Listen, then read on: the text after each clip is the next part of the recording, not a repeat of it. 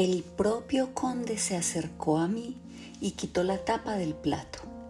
Y de inmediato ataqué un excelente pollo asado.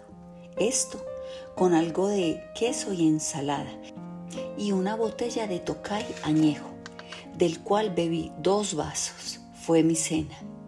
Durante el tiempo que estuve comiendo, el conde me hizo muchas preguntas acerca de mi viaje y yo le comuniqué todo lo que había experimentado.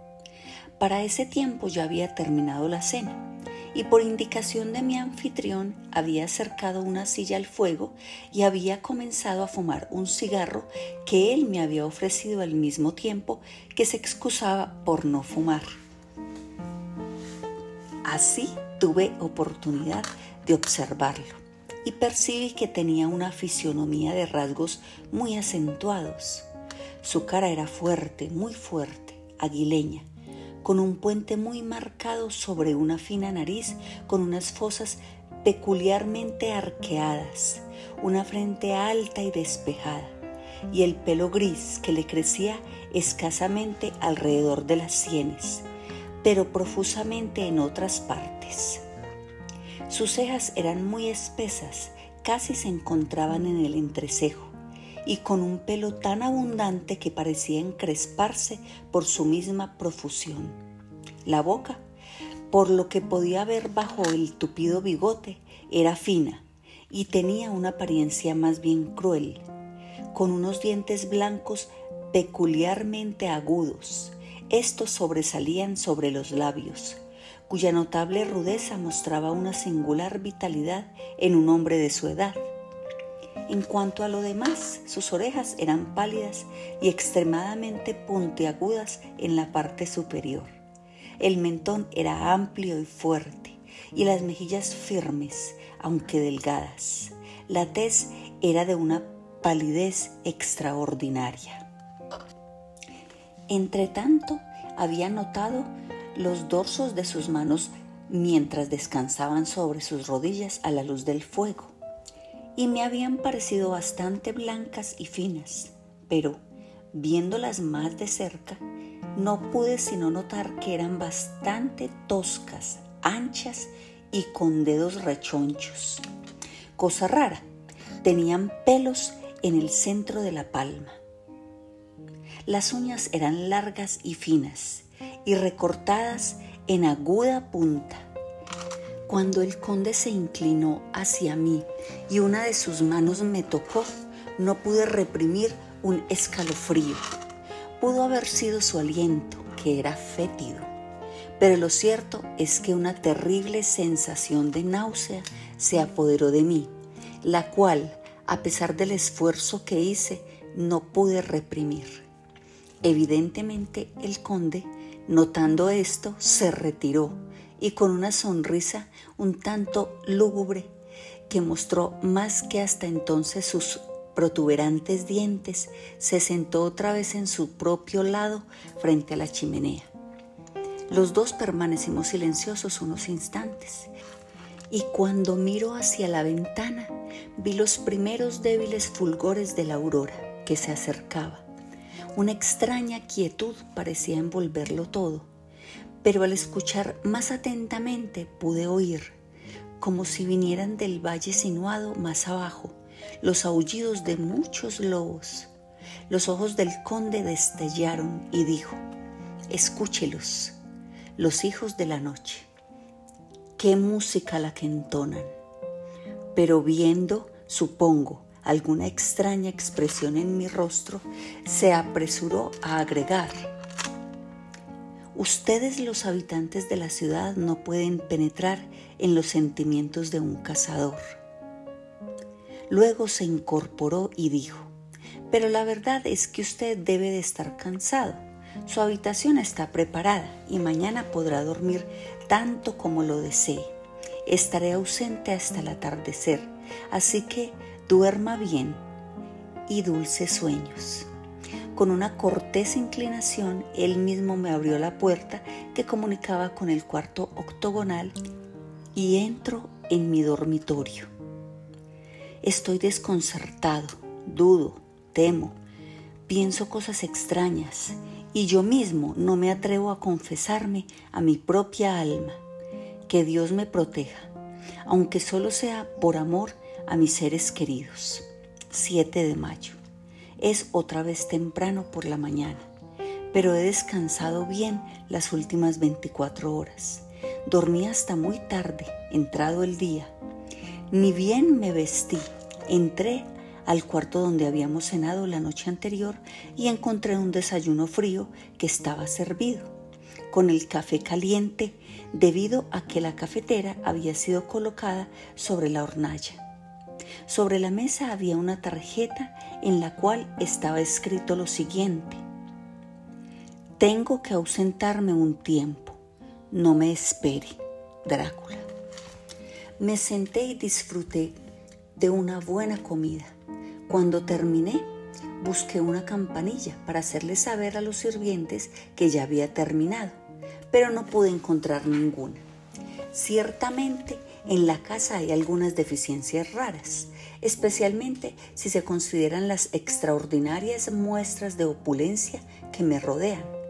El servicio de la mesa es de oro y tan bellamente labrado que debe ser de un valor inmenso las cortinas y los tapizados de las sillas y los sofás y los cobertores de mi cama son de las más costosas y bellas telas y deben haber sido de un valor fabuloso cuando las hicieron, pues parecen tener varios cientos de años, aunque se encuentran todavía en buen estado. Vi algo parecido a ellas en Hampton Court, pero aquellas estaban usadas y rasgadas por las polillas. Pero todavía en ningún cuarto he encontrado un espejo. Ni siquiera hay un espejo de mano en mi mesa y para poder afeitarme o peinarme me vi obligado a sacar mi pequeño espejo de la maleta. Todavía no he visto tampoco a ningún sirviente por ningún lado, ni he oído ningún otro ruido cerca del castillo, excepto el aullido de los lobos. Poco tiempo después de que terminara mi comida, no sé cómo llamarla, si desayuno o cena, pues la tomé entre las 5 y las 6 de la tarde. Busqué algo que leer, pero no quise deambular por el castillo antes de pedir permiso al conde. En el cuarto no pude encontrar absolutamente nada, ni libros, ni periódicos, ni nada impreso. Así que abrí otra puerta del cuarto y encontré una especie de biblioteca. Traté de abrir la puerta opuesta a la mía, pero la encontré cerrada con llave. En la biblioteca encontré, para mi gran regocijo, un vasto número de libros en inglés, estantes enteros llenos de ellos, y volúmenes de periódicos y revistas encuadernados. Una mesa en el centro estaba llena de revistas y periódicos ingleses, aunque ninguno de ellos era de fecha muy reciente. Los libros eran de las más variadas clases, historia, geografía política, economía política, botánica, biología, derecho, y todos referidos a Inglaterra y a la vida y costumbres inglesas.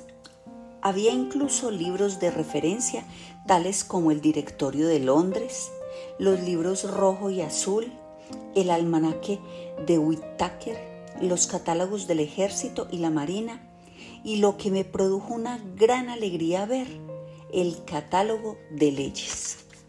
Mientras estaba viendo los libros, la puerta se abrió y entró el conde me saludó de manera muy efusiva y deseó que hubiese tenido buen descanso durante la noche. Luego continuó. Me agrada que haya encontrado su camino hasta aquí, pues estoy seguro de que aquí habrá muchas cosas que le interesarán. Estos compañeros, dijo, y puso su mano sobre unos libros, han sido muy buenos amigos míos y desde hace algunos años, desde que tuve la idea de ir a Londres, me han dado muchas, muchas horas de placer. A través de ellos he aprendido a conocer a su gran Inglaterra y conocerla es amarla. Deseo vehementemente caminar por las repletas calles de su poderoso Londres, estar en medio de torbellino y la prisa de la humanidad, compartir su vida, sus cambios y su muerte y todo lo que la hace ser lo que es. Pero, ay, hasta ahora solo conozco su lengua a través de libros. A usted, mi amigo, ¿le parece que sé bien su idioma?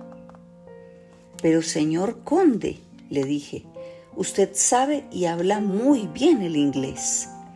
Hizo una grave reverencia. Le doy las gracias, mi amigo, por su demasiado optimista apreciación. Sin embargo, temo que me encuentro apenas comenzando el camino por el que voy a viajar. Es verdad que conozco la gramática y el vocabulario, pero todavía no me expreso con fluidez. Insisto, le dije, en que usted habla en forma excelente. No tanto, respondió él. Es decir, yo sé que si me desenvolviera y hablara en su Londres, no habría nadie allí que no me tomara por un extranjero. Eso no es suficiente para mí.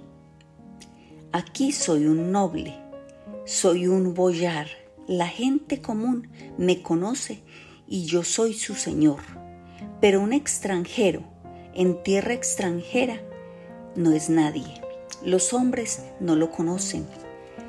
Y lo que no se conoce no es importante para nadie. Yo estoy contento si soy como el resto. De modo que ningún hombre me pare si me ve o haga una pausa en sus palabras al escuchar mi voz diciendo, ja, ja, ja, un extranjero. He sido durante tanto tiempo un señor que seré todavía un señor, o por lo menos nadie prevalecerá sobre mí. Usted no viene a mí solo como agente de mi amigo Peter Hopkins a darme los detalles acerca de mi nueva propiedad en Londres. Yo espero que usted se quede conmigo algún tiempo para que mediante nuestras conversaciones yo pueda aprender el acento inglés y me gustaría mucho que usted me dijese cuando cometo un error, aunque sea el más pequeño al hablar. Siento mucho haber tenido que ausentarme durante tanto tiempo hoy, pero espero que usted perdonará a alguien que tiene tantas cosas importantes en sus manos. Por supuesto que yo dije todo lo que se puede decir acerca de tener buena voluntad y le pregunté si podía entrar en aquel cuarto cuando quisiese. Él respondió que sí y agregó, Puede usted ir a donde quiera en el castillo, excepto donde las puertas estén cerradas con llave, donde por supuesto usted no querrá ir. Hay razones para que todas las cosas sean como son, y si usted viera con mis ojos y supiera con mi conocimiento, posiblemente entendería mejor. Yo le aseguré que así sería, y él continuó. Estamos en Transilvania y Transilvania no es Inglaterra. Nuestra manera de ser no es como su manera de ser y habrá para usted muchas cosas extrañas. Es más, por lo que usted ya me ha contado de sus experiencias, ya sabe algo de qué cosas extrañas pueden ser. Esto condujo a una larga conversación y era evidente que él quería hablar aunque solo fuese por hablar. Le hice muchas preguntas relativas a las cosas que ya me habían pasado o de las cuales yo ya había tomado nota. Algunas veces esquivó el tema o cambió de conversación simulando no entenderme, pero generalmente me respondió a todo lo que le pregunté de manera muy franca.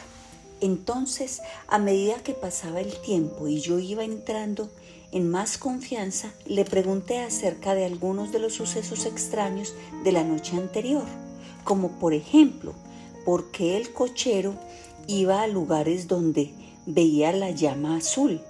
Entonces él me explicó que era creencia común que cierta noche del año, de hecho la noche pasada, cuando los malos espíritus, según se cree, tienen ilimitados poderes, aparece una llama azul en cualquier lugar donde haya sido escondido algún tesoro. Que hayan sido escondido tesoros en la región por la cual usted pasó anoche, continuó él, es cosa que está fuera de toda duda. Esta ha sido tierra en la que han peleado durante siglos los balacos, los sajones y los turcos. A decir verdad, sería difícil encontrar un metro cuadrado de tierra en esta región que no hubiese sido enriquecido por la sangre de hombres, patriotas o invasores. En la antigüedad hubo tiempos agitados, cuando los austriacos y los húngaros llegaban en hordas y los patriotas salían a enfrentarlos. Hombres y mujeres, ancianos y niños esperaban su llegada entre las rocas arriba de los desfiladeros para lanzarles destrucción y muerte con sus aludes artificiales. Cuando los invasores triunfaban encontraban muy poco botín, ya que todo lo que había era escondido en la amable tierra. Pero ¿cómo es posible, pregunté yo, que haya pasado tanto tiempo sin ser descubierto, habiendo una señal tan certera para descubrirlo, ya que basta con que el hombre se tome el trabajo solo de mirar. El conde sonrió y al correrse sus labios hacia atrás sobre sus encías, los caninos largos y agudos aparecieron repentinamente. Respondió, porque el campesino es, en el fondo de su corazón, cobarde e imbécil. Estas llamas solo aparecen en una noche, y en esa noche ningún hombre de esta tierra, si puede evitarlo, se atreve siquiera a espiar por su puerta. Y, mi querido señor, aunque lo hiciera, no sabría qué hacer. Le aseguro que ni siquiera el campesino, que usted me dijo que marcó los lugares de la llama, sabrá dónde buscar durante el día, por el trabajo que hizo esa noche. Hasta usted, me atrevo a afirmar, no sería capaz de encontrar esos lugares otra vez. ¿No es cierto? Sí, es verdad, dije yo. No tengo ni la más remota idea de dónde podría buscarlos. Luego pasamos a otros temas. Vamos, me dijo al final, cuénteme de Londres y de la casa que ha comprado a mi nombre. Excusándome por mi olvido, fui a mi cuarto a sacar los papeles de mi portafolios. Mientras los estaba colocando en orden, oí un tintineo de la porcelana y plata en el centro del cuarto, y al atravesarlo noté que la mesa había sido arreglada y la lámpara encendida, pues para entonces ya era bastante tarde. También en el estudio o biblioteca estaban encendidas las lámparas y encontré al conde yaciendo en el sofá, leyendo una guía inglesa de Bradshaw. Cuando yo entré, él quitó los libros y papeles de la mesa y entonces comencé a explicarle los planos y los hechos y los números. Estaba interesado en todo y me hizo infinidad de preguntas relacionadas con el lugar y sus alrededores. Estaba claro que él había estudiado de antemano todo lo que podía esperar en cuanto al tema de su vecindario, pues evidentemente al final él sabía mucho más que yo cuando yo le señalé eso, respondió, pero mi amigo, no es necesario que sea así. Cuando yo vaya allá, estaré completamente solo. Y mi amigo Harker Jonathan, no, perdóneme, caigo siempre en la costumbre de mi país de poner primero su nombre patronímico. Así pues, mi amigo Jonathan Harker no va a estar a mi lado para corregirme y ayudarme. Estaré en Exeter, a kilómetros de distancia, trabajando probablemente en papeles de la ley con mi otro amigo, Peter Hopkins. ¿No es así? Entramos de lleno al negocio de la compra de la propiedad en Putfleet. Cuando le expliqué los hechos y ya tenía su firma para los papeles necesarios y había escrito una carta con ellos para enviársela al señor Hopkins, comenzó a preguntarme cómo había encontrado un lugar tan apropiado. Entonces yo le leí las notas que había hecho en aquel tiempo y las cuales transcribo aquí. En Prudfet, al lado de la carretera, me encontré con un lugar que parece ser justamente el requerido y donde había expuesto un rótulo que anunciaba que la propiedad estaba en venta.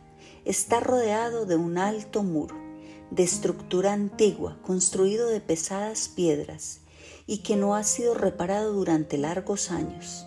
Los portones cerrados son de pesado roble viejo y hierro, todo carcomido por el moho.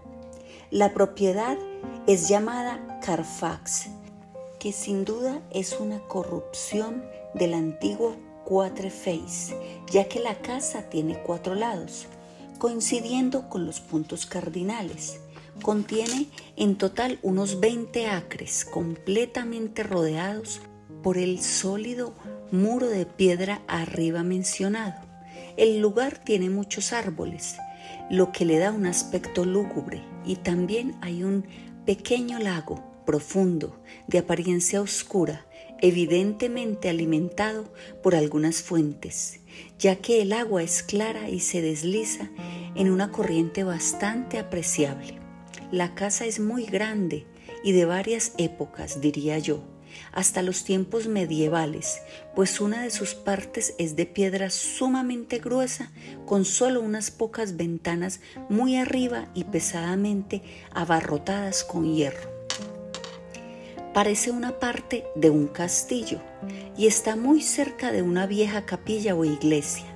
No pude entrar, pues no tenía la llave de la puerta que conducía a su interior desde la casa, pero he tomado con mi Kodak vistas desde varios puntos.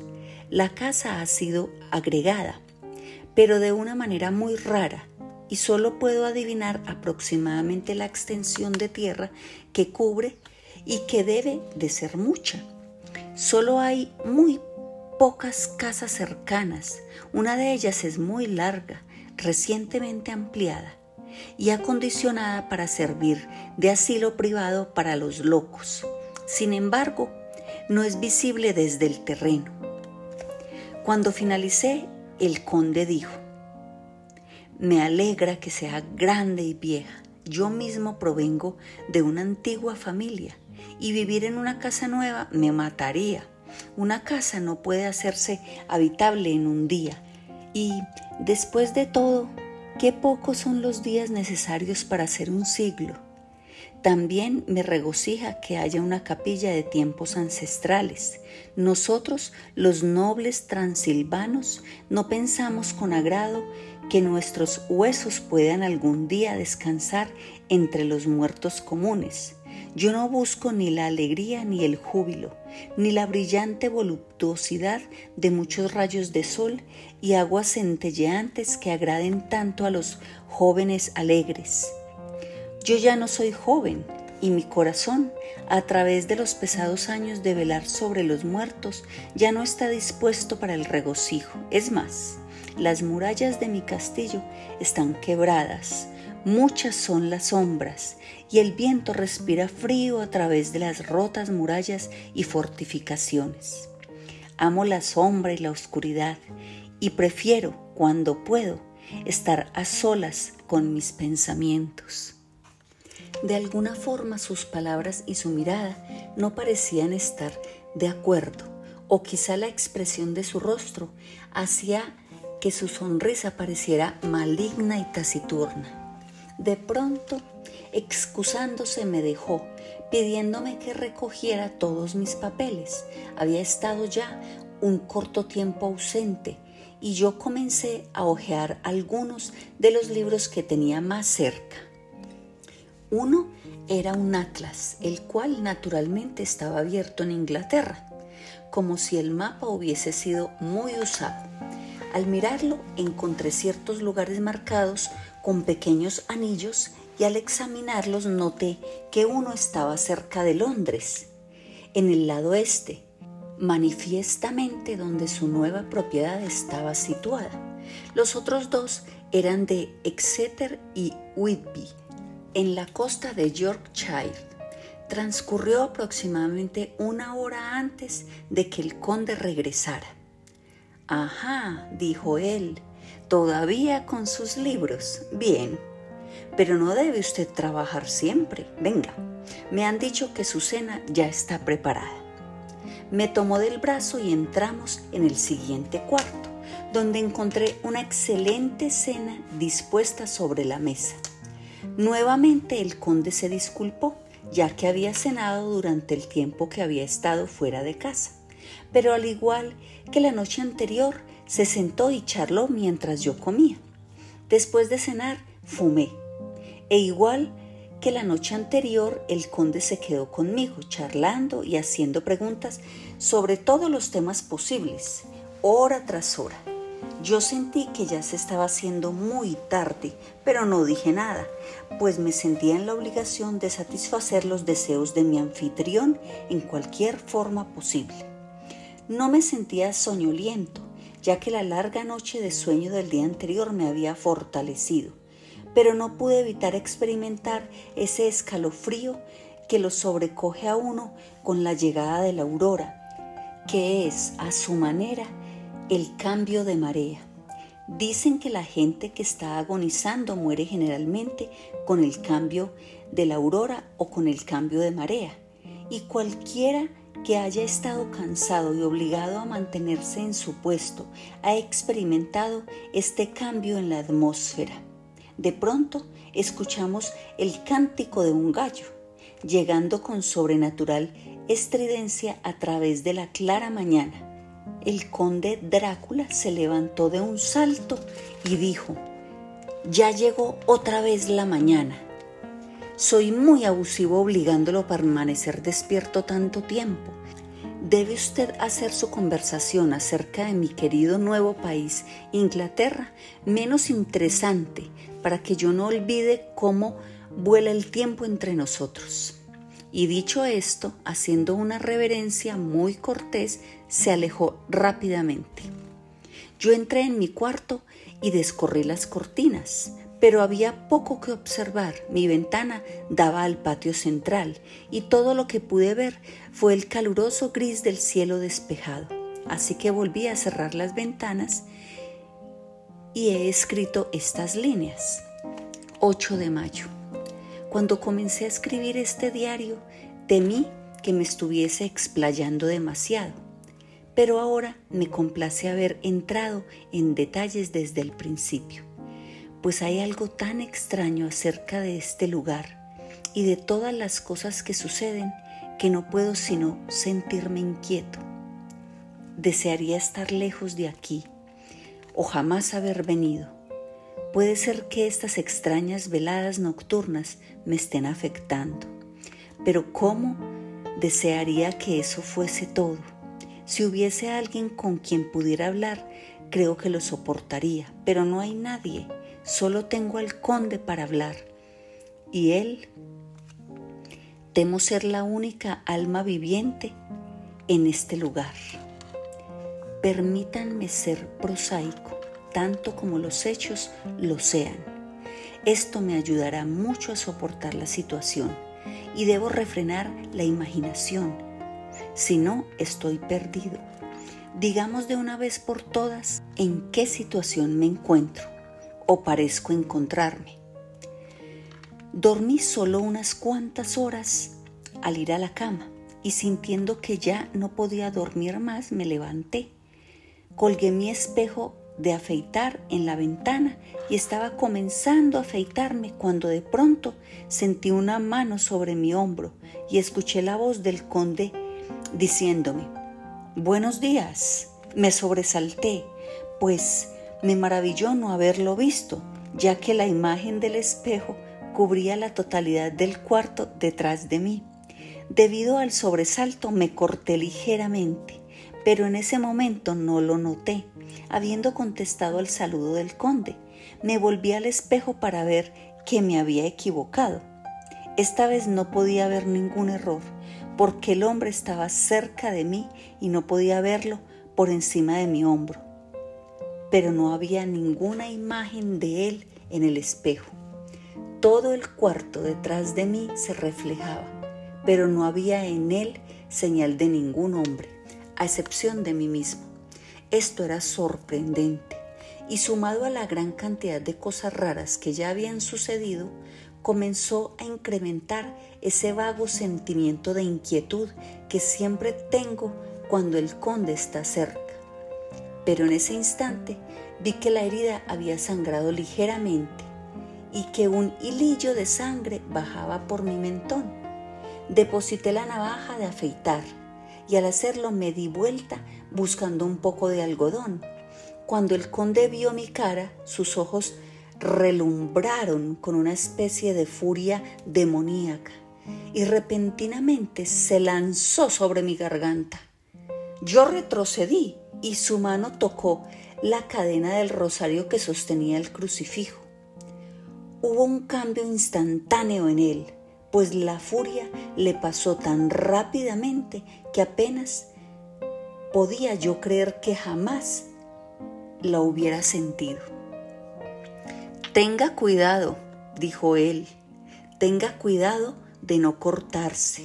Es más peligroso de lo que usted cree en este país, añadió, tomando el espejo de afeitar. Y esta maldita cosa es la que ha ocasionado el incidente. Es una burbuja podrida de vanidad del hombre. Al diablo con ella. Al decir esto, abrió la pesada ventana y con un tirón de su horrible mano lanzó por ella el espejo, que se hizo añicos en las piedras del patio interior situado en el fondo. Luego se retiró sin decir palabra. Todo esto era muy molesto, porque ahora no veo cómo voy a poder afeitarme, a menos que use la caja de mi reloj o el fondo de mi vasija de afeitar, que afortunadamente es de metal. Cuando entré al comedor el desayuno estaba preparado, pero no pude encontrar al conde por ningún lado. Así que desayuné solo.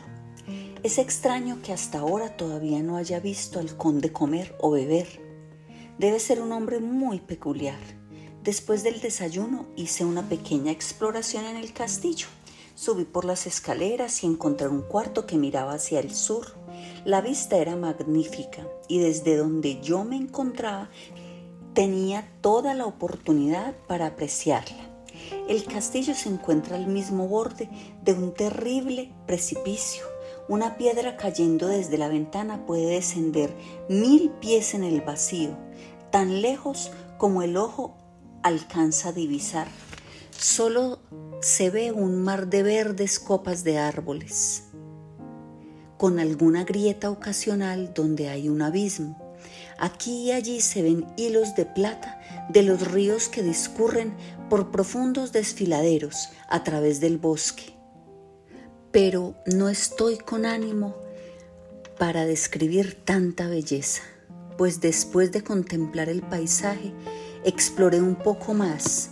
Por todos lados, puertas, puertas, puertas, todas cerradas y con llave. No hay ningún lugar, a excepción de las ventanas en las paredes del castillo, por el cual se pueda salir. El castillo es en verdad una prisión y yo soy un prisionero.